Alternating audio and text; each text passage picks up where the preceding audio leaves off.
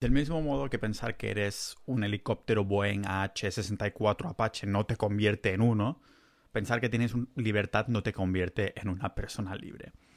La mayoría de gente que conozco no es soberana y sin esa soberanía no se puede tener libertad. Me hace gracia pensar que la primera vez que escuché la palabra soberanía salía de la boca de Artur Mas, expresidente de Cataluña, hará más de una década. Una palabra que a la que, bueno, no le presté demasiada atención, como tampoco se la presté la consulta de independencia que se hizo en esa época y por esto se repetía tanto la palabrita. ¿Por qué utilizaba tanto la palabra soberanía y no libertad? ¿No eran sinónimos? Libertad la podía entender hasta un chiquillo, en cambio soberanía hasta Pompeu Fabra hubiera tardado un segundo en procesarla. No querían ah, la gente de Artur Mas llegar al máximo de personas posible. Sí, sí que querían esto, pero si no utilizaban una y la otra es porque ah, soberanía y libertad no son sinónimos, aunque ah, persigan una misma finalidad. ¿Qué es la soberanía? Pues ser soberano es estar empoderado. Si el bueno de Artur usaba la palabra soberanía y no libertad, era porque ser soberano implica tener autoridad. No necesariamente ah, para ejercerla sobre los demás, también para ejercértela sobre ti mismo aunque la soberanía como tal sea más próxima a independencia que a libertad, es verdad que tener esa autoridad, este poder, nos daría una competencia total que, pues bueno, consecuentemente sí nos, daría esa libertad.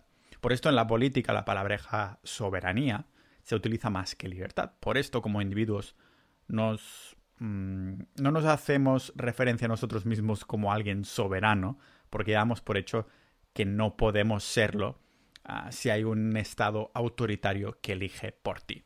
Pocos individuos hay en el mundo que sean un gobierno en sí mismo, a lo mejor Messi o Cristiano Ronaldo o Elon Musk o Jeff Bezos quizás. En cambio, de individuos libres, individuos libres, la palabreja, hay algunos más. Pocos, pero los hay, o al menos que los consideremos así.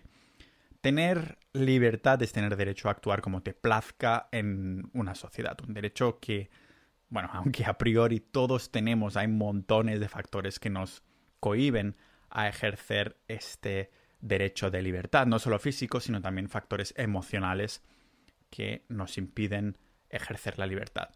Por eso si vemos, yo que sé, un tipo por la calle con sus auriculares ahí cantando The Weeknd a lo loco, ¿no? Ahí lo más probable es que se nos encienda una chispa de envidia en el interior mientras pensamos, mira lo libre que es el cabrón cantando de Weekend que le suda completamente todo. Claro, llamamos libre a ese loco porque está en un estado mental o físico ah, que no lo hace encadenado a ninguna obligación, deber o disciplina de nuestra sociedad o el, bueno, el constructo social que hayamos orquestado entre todos un poco.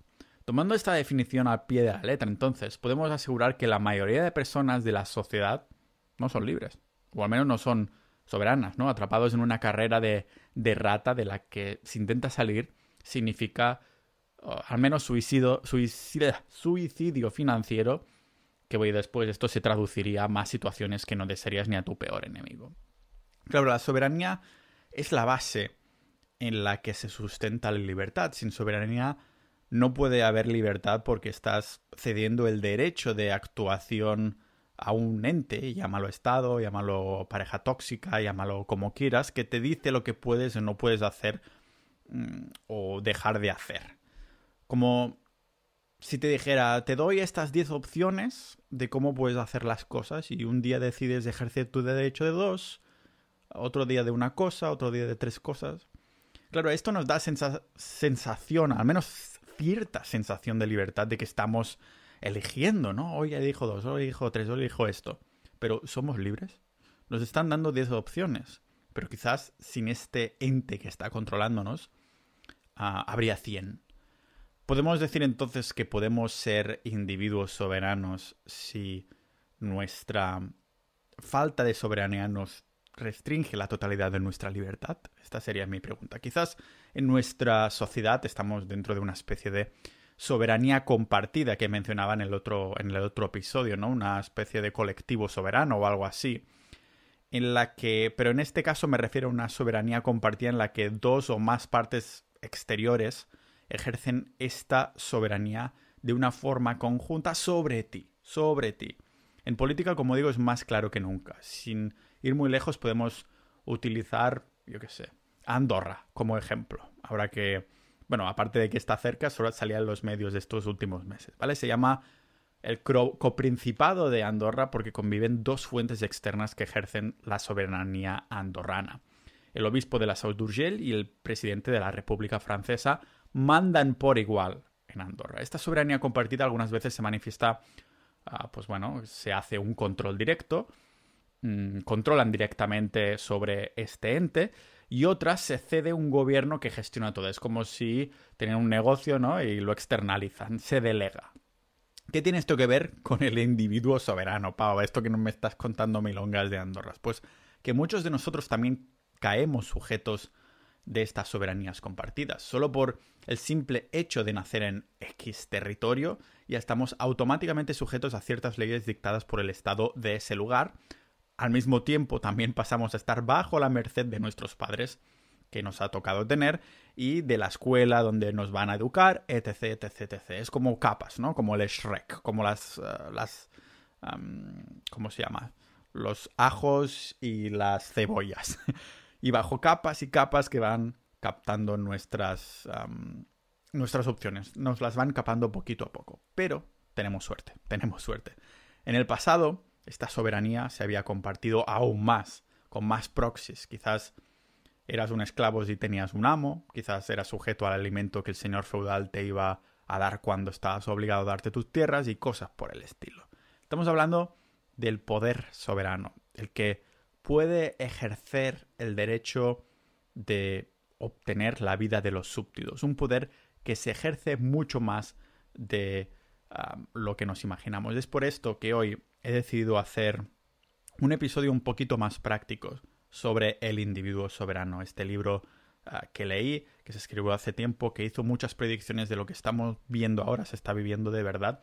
Y mientras que en el otro episodio hablaba más de, un poco más enfocado a la historia y cómo esta historia puede servir de molde para, para ver o predecir lo que está viniendo y que los autores hicieron muy bien, esta vez vamos a intentar, después de haber definido la soberanía y la libertad con otro, otra intro súper larga, que me estoy montando hoy, vamos a intentar ser más prácticos para ejercer esta soberanía, esta libertad, según mencionó el tema de... Ah, según ha ido mencionando el, el, libro de The Sovereign Individual, el individual soberano, y lo vemos aquí en el podcast multipotencial de Pau Ninja.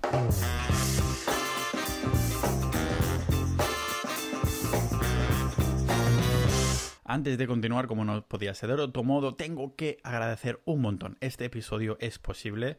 El tiempo de prepararlo, el tiempo de leer el libro para digerirlo como si fuera una mamá pájaro que lo alimenta, lo mastica y después lo pone a la boca de las crías. Todo esto es gracias a los miembros de Sociedad.ninja, la comunidad multipotencial del podcast. Tenemos también ahí nuestro apartado de soberanía en la que dentro hay teoría de las banderas, impuestos, minimalismo, hay un montón de cosas que nos hace un poquito más libres y empoderados en este sentido, ¿no?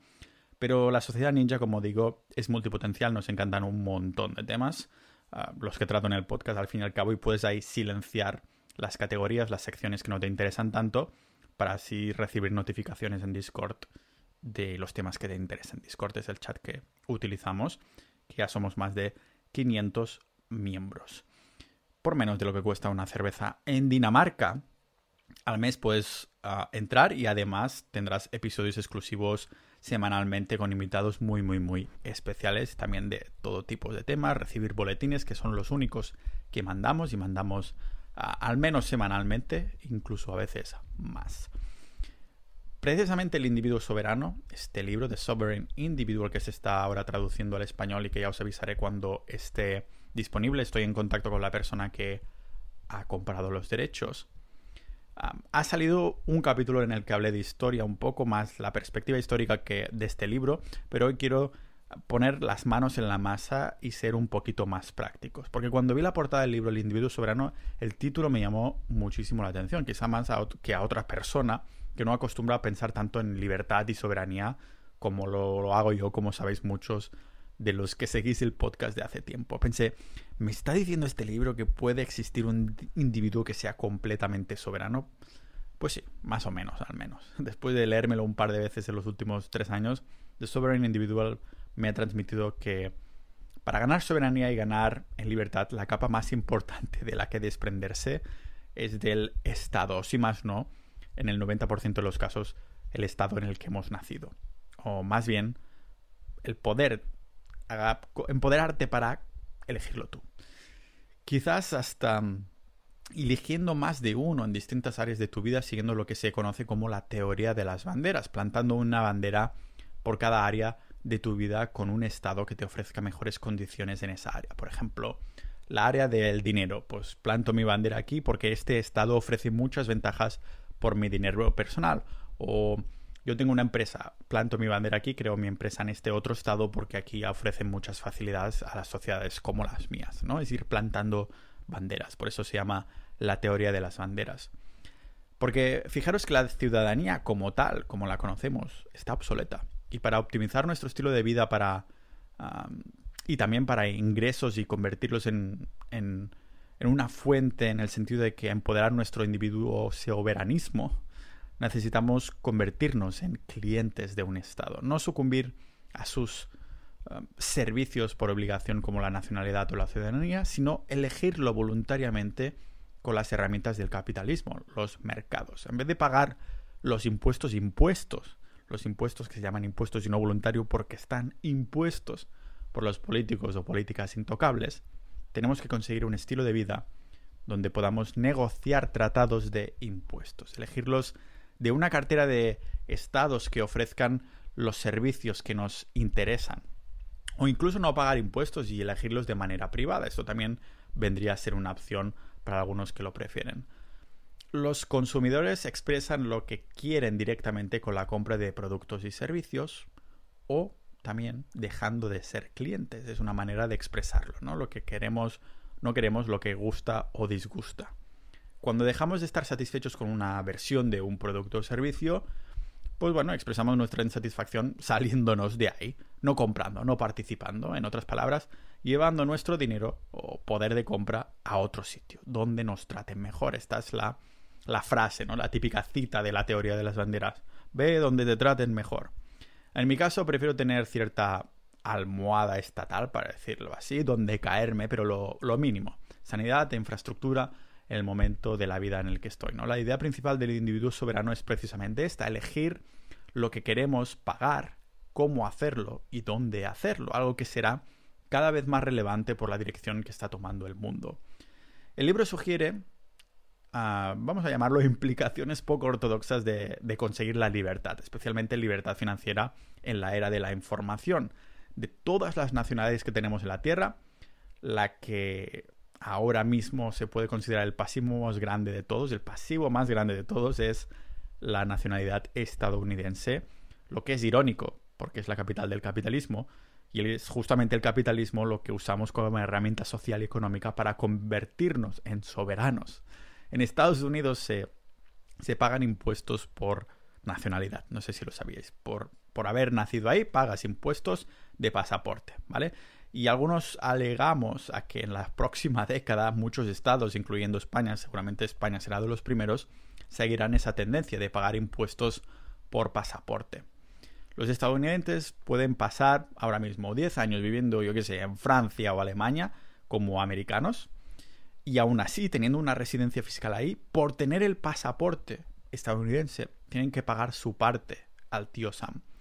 Precisamente porque estamos hablando de la capital del capitalismo, nos encontramos con una especie de push global, ¿no? Un empuje para incitar a otros países como España a que en un futuro no muy lejano también hagan lo mismo con las nacionalidades, se pague con pasaporte, para decirlo así. Para ser un entonces un individuo soberano, una de las compras que tendremos que hacer, una compra monetaria con tiempo o con los dos, vendría a ser tal vez elegir otro pasaporte o tenerlo ahí como seguro.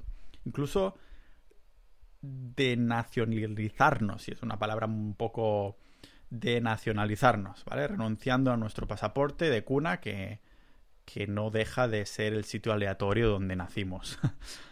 Si nos basamos en la historia de otros sistemas dominantes que en su momento estaban a punto de colapsar, vemos que uh, lo que previnieron de todo esto es que los que salieron antes de estos grilletes, los que se avanzaron a los hechos, a los acontecimientos, terminaron con una mejor vida. O sea que una lección que saco es la misma que la teoría de las banderas, pero con un petardo en el culo. Es decir, ven donde te, traten mejor, pero hazlo ya, como antes mejor. Y no estamos hablando únicamente de nosotros como personas. El peligro de la ah, reacción nacionalista a esta crisis hace que cobre vital importancia no subestimar los extremos a los que pueden llegar la tiranía y los daños que tienen unas instituciones que tienen fama de jugar sucio, jugar muy sucio. Nunca deberíamos dejar nuestro dinero en nuestras jurisdicciones, en el sentido de ninguna otra jurisdicción que dice tener el derecho a embargarte cuando le salga del rabo. Algo que me recuerda al caso de Mallorca, ¿no? Por ejemplo, no hace mucho el gobierno mallorquí dijo que si no se alquilaban las viviendas vacías en un periodo de X meses, los requisarían, requisarían estas viviendas, se las iban a quedar. Y se las quedaron los cabrones, se las quedaron. Ese gobierno terminó expropiando 56 viviendas bajo el señuelo de que eran para destinar en viviendas sociales. Muy bonito, pero no eran tuyas, tío, no eran tuyas. ¿Dónde está el, el respeto a la propiedad privada, no? Es por esto que sea cual sea nuestra residencia de cuna o nacionalidad, no podemos optimizar nuestra riqueza en un solo sitio. Y cuando te digo riqueza, no me refiero a que hay que ser multimillonarios, me refiero al patrimonio que hemos ido acumulando poquito a poco con el tiempo, con nuestro esfuerzo y sudor. Ser un individuo soberano significa optimizar este patrimonio, esta riqueza. ¿Cómo? Pues residiendo en un país de elección según tus necesidades, que en el 90% de casos, desgraciadamente, no será en el que naciste, en el estado en el que naciste um, o del que tienes tu primer pasaporte. Pero no solo esto, aparte de esta segunda residencia, también será interesante tener en el punto de mira una tercera jurisdicción en la que podamos mantener nuestro dinero, ¿vale? O gastarlo desde ahí, manejarlo. El libro de El individuo soberano, pensad que se escribió en 1998 y a día de hoy, en el momento de haceros este maravilloso episodio de podcast, en el podcast de Pau Ninja y transferiros el cetro de la información, como si yo fuera Gandalf, el manejo de nuestro dinero lo tenemos mejor que nunca gracias al ciberespacio, algo que el libro predijo. No solo tenemos bancos online, también tenemos el mundo de las criptomonedas, un activo que el libro, como dijo, tenía ahí una bola de cristal o algo, predijo una década antes del origen de Bitcoin. Tenemos las criptos como Bitcoin que, que ya hice muchos episodios en el podcast explicándolo para que todo el mundo pueda entender. Pero también existen las criptomonedas alternativas, las altcoins, que aunque siempre alego que en el 90% de los casos se venderá mucho humo, en algunos pocos casos habrá un valor real que perdurará en el tiempo, se cumplirá una función, la función de dinero, ¿no? Porque ya lo cumple Bitcoin. Tenemos también bancos online que cada vez se ven más forzados a ser amigables, o sea, menos toca pelotas. ¿Por qué? Pues porque también tenemos la incorporación de las DeFi, las DeFi, las DeFi, las finanzas descentralizadas. ¿Cómo van a competir con algo así, no? O sea que la idea de un individuo soberano que mantiene su dinero en un país paraíso fiscal para encontrar una manera de no pagar impuestos o elegir nosotros cuándo pagar, queda incluso medio obsoleta con su predicción de las DeFi, que seguro que llegó antes de lo que pensaban los autores. Tener el dinero en el ciberespacio tiene sentido, pero ¿qué hay de esa residencia física? Podemos encontrar un sitio en el que asentarnos con los servicios que nosotros creemos que tienen buenos precios y buena calidad, buena calidad-precio. The Sovereign Individual recomienda entonces viajar. No permanentemente, como si fueras ahí un, un, viajero perpetuo, un turista perpetuo. No recomienda viajar permanentemente, pero sí extensamente. Al menos por un periodo de tiempo, a los que puedan al menos, para así localizar residencias atractivas. Muchos españoles siempre aclaman por Twitter esto del sistema sanitario español, de sí, pero después vendrán a España a curarse del cáncer, no sé qué. Se darían cuenta si viajaran que España no es el único país que tiene sistema sanitario, que tiene salud, que tiene sistema de sanidad pública. Y no solo eso, sino que hay muchos otros países que también tienen sanidad pública, que hay al menos una decena que tienen mejor sanidad pública que España y un sistema de seguridad social que no está quebrado. Con la última pandemia hemos tirado muchos años atrás en la materia de sanidad, al menos mm, yo diría que tres, cuatro o cinco miembros de mi familia que han intentado ser atendidos por médicos no les han dado hora porque, cito textualmente, mm, no te estás muriendo. O sea, les han dicho que si no es muy grave, lo sienten mucho, pero no hay espacio. Personas de, estamos hablando de personas de 60 años, 90 años que han contribuido a la seguridad social toda su maldita vida. Te niegan medicina, medicina preventiva a señoras mayores, a males que te hacen que no puedes ejercer tu actividad diaria. Respecto a esto, un compañero de Twitter me comentaba que como mínimo en España hay seguridad física, y es verdad, la hay, pero cada vez va peor. Una pérdida muy relacionada con esa pérdida de soberanía que se comentaba en el libro. Si hacemos una comparación en el índice de paz global, donde se listan en un ranking los países del mundo con más seguridad, seguridad física de ir por la calle y tal, España toma el número 38, 31 ah, del mundo en este ranking en el, en el día de hoy. Hombre, de 163 países no estamos tan mal, ¿no? El ranking número 31. Ah, pues no, pero este es el problema.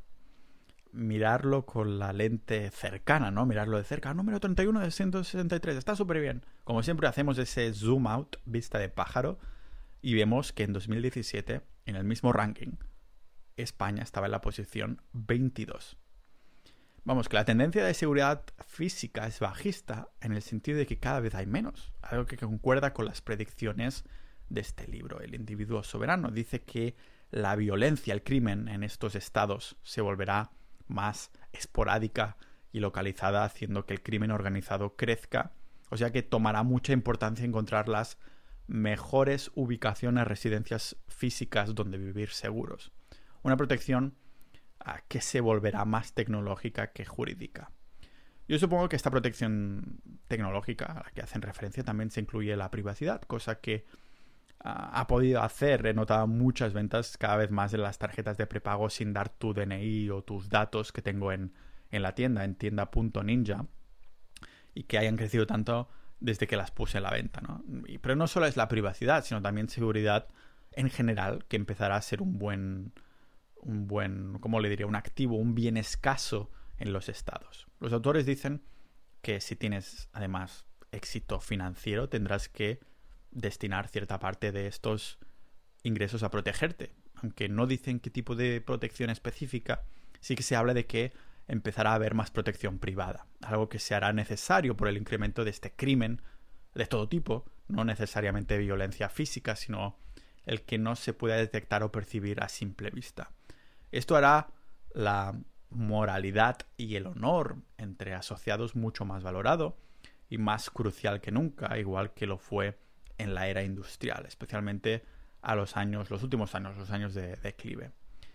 La manera en la que vamos a percibir esta violencia no va a ser el único sector que va a cambiar, las áreas económicas también van a hacerlo. Aquellas economías que habían sido inmensamente ricas gracias y durante la era industrial, se verán como deshinchadas de, los estándares de vida de los que disponían por querer aferrarse a un clavo ardiente, un cuchillo que cae, el no querer aceptar el cambio de paradigma. ¿Qué sucederá? Pues malestar social, disturbios y gobiernos incapaces de seguir garantizando esa prosperidad. Un colapso que tomará distintas formas en los distintos estados. Los 48 países menos desarrollados que forman más de 500 millones de personas con una renta ah, por cápita inferior a 500 euros al mes, tomarán dos direcciones, dos direcciones muy distintas en esta era de la información.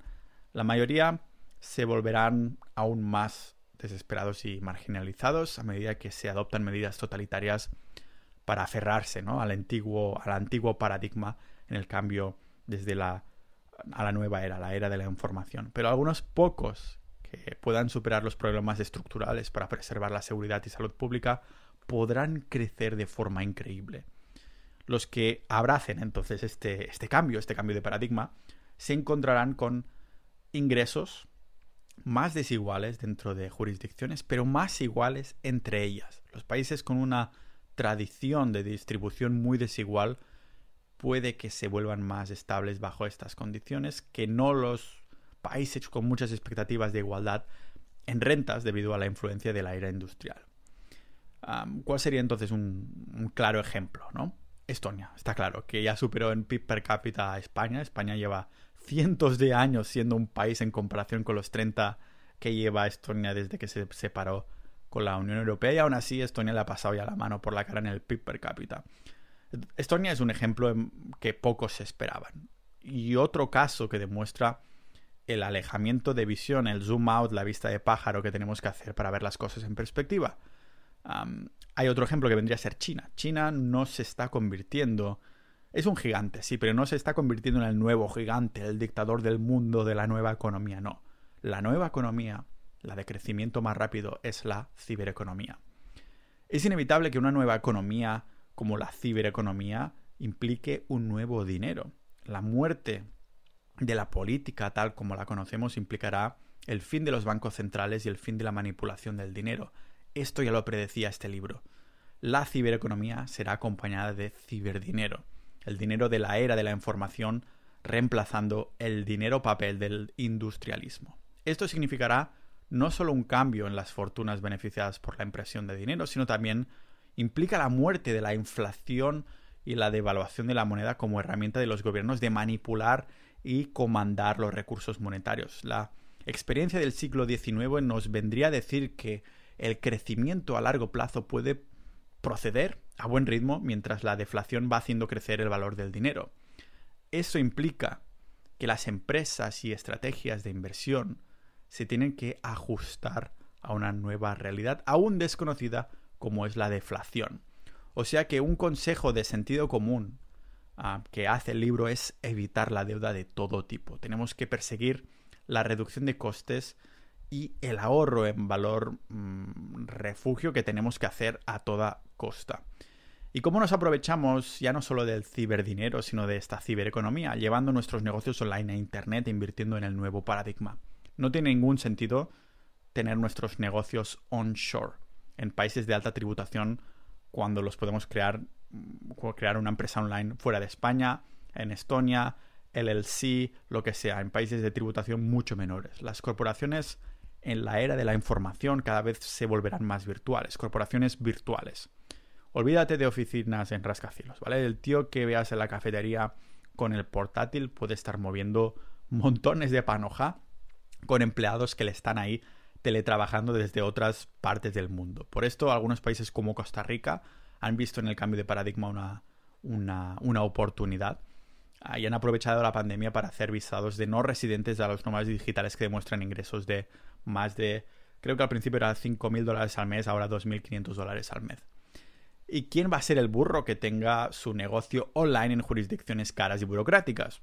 Ya os lo digo yo, nadie. Todos los estados que vean esa oportunidad reclutarán estas corporaciones virtuales y crecerán, son los estados que crecerán como los que más. Es lo que ha hecho Estonia. Pero serán pocos, precisamente porque los ingresos de los nuevos uh, super ricos se incrementarán más rápido que en otras economías avanzadas del pasado.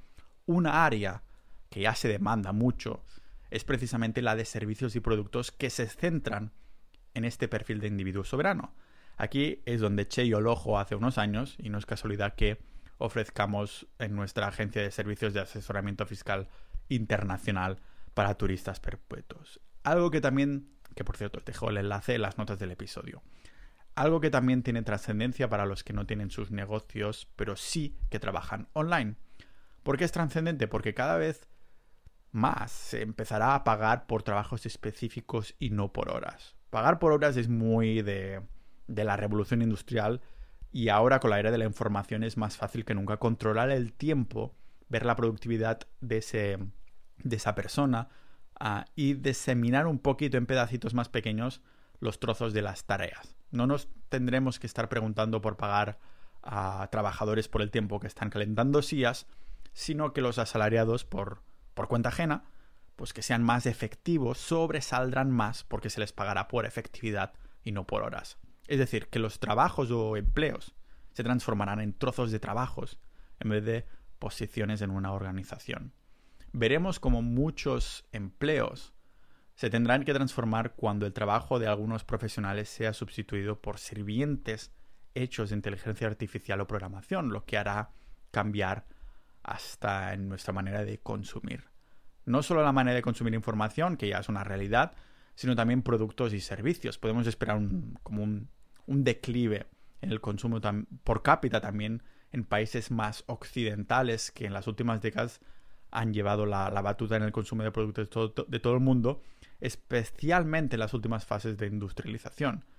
Pero este declive en el consumo por cápita no será el único cambio importante. Otro de los recursos que tenemos en la mano y pocos usamos es algo que hasta ahora nunca habíamos prestado demasiada atención. La encriptación y la retoma de la privacidad. Esta encriptación va a empezar a tomar cada vez más importancia no solo para el comercio electrónico y para no ser susceptible a ataques del ciberespacio, sino también en encriptar nuestra vida tecnológica para ganar autonomía individual. El individuo soberano debería empezar a, utilizar a nivel global encriptación así que pueda inmediatamente. Esto es una de las cosas, de los factores que va repitiendo el libro. ¿Por qué? Pues de la misma manera que la Iglesia intentó banear, prohibir la imprenta durante la Edad Media, otros gobiernos ah, agresivos intentarán, o más bien están intentando prohibir la encriptación, y aquí incluye las criptomonedas. Claro, cripto viene de encriptación.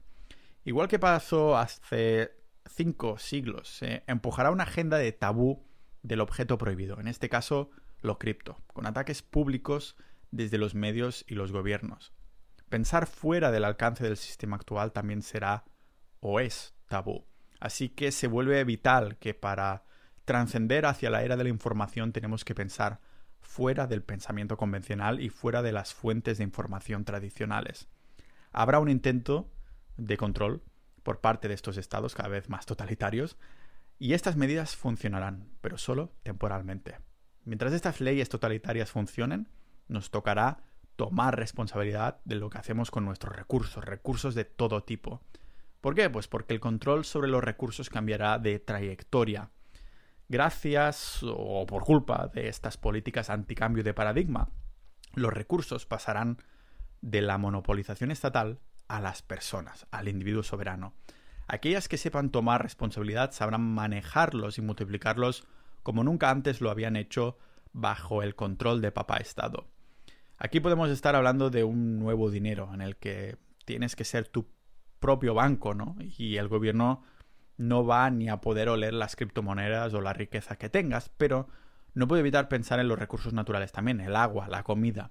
El profesor Guy Boyce hablaba de eso en su libro The Transformation of the Year 1000, asegurando que en un periodo donde las dificultades aumentan temporalmente por un cambio de paradigma, los elementos más débiles del cuerpo social tienden a polarizarse hacia los que tienen más potencial de crecimiento. Claro, los autores argumentaban que los que tienen más potencial en este cambio de paradigmas son los que decidan tomar las riendas de ser un individuo soberano. Las habilidades cognitivas se recompensarán como nunca antes lo habían hecho. En este cambio de paradigma se vuelve más importante pensar claramente porque las ideas se convierten en una forma de riqueza, igual que la integridad de juicio y la habilidad de separar lo real de lo falso que también se convertirá en un activo. Tener la mente lo más clara posible va a ser un activo en este mundo de ruido. Mientras el sistema de los estados-naciones se va rompiendo, los que no tengan miedo y separan la tolerancia ¿no? de ciertos riesgos, lo sepan separar, en vez de buscar asilo en los gobiernos como hubieran podido hacer antes, como Papa Estado, lo buscarán en las alternativas que irán saliendo, afiliándose a, los que ya sean más libres de estos estados. Eso de los grupos como Sociedad.ninja, la comunidad del podcast, ahí nos afiliamos todos y somos todos un poquito más libres con la información que nos vamos transmitiendo. Pensad que los estados que han llevado la delantera este último siglo perderán entre un 50 y un 70% en capacidad de impuestos. ¿A qué llevará esto? Que no puedan recolectar tantos impuestos o se recolectarán muchísimos menos. Pues esperad una continuación del déficit que plagará a la mayoría de países de la OECD. Otra tendencia que ya vemos, la mayoría tienen una deuda abismal. En Japón mismo, tienen, ahora mismo, en el momento de grabar este maravilloso episodio para el podcast de Pau Ninja, tiene una deuda Japón de 200, 200 sí, 237% ¿vale? Deuda pública. España ya pasa también del 100% junto con la mayoría de países occidentales. Os dais cuenta, ¿no? Acabamos de predecir esta pérdida de, capacidad de impuestos, así que la tendencia será imponer la violencia, imponer más impuestos. Que digo, la violencia no tiene por qué ser física. Es exactamente lo mismo que vimos en la caída del sistema monetario romano, pero esta vez a una velocidad digna de nuestra cultura tecnológica, es decir, a toda pastilla. Muchos no tendrán tiempo de reaccionar, así que empieza a hacer los pasos para volverte soberano y libro. si has escuchado este episodio es que ya estás haciendo los pasos correctos, porque joder, esto hablo yo de vez en cuando que es un tema de los que me apasiona, ¿no? La, libertad en general. Y como comentaba unos episodios atrás, esta soberanía es necesaria para ser libre. La libertad es necesaria después de la soberanía, que es el empoderamiento, aún es, aún lo es más, ¿no? El gobernarte a ti mismo. Esto es lo que es la soberanía. Ya veis, el individuo soberano os lo he resumido en dos capítulos.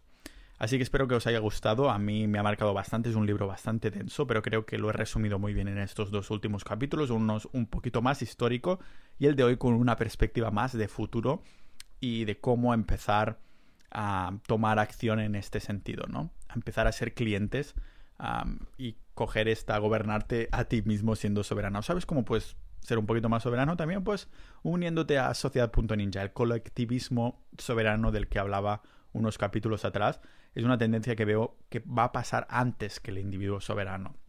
En la agrupación de personas que buscan esta, esta libertad y esta independencia, como el 90% de los que somos multipotenciales en sociedad.ninja, a la comunidad del podcast, que es una manera de apoyar los episodios y el tiempo que me dedico a prepararlos y a grabar estos episodios, pues que por cierto cuesta menos de lo que cuesta una cerveza en Suecia y Finlandia al mes.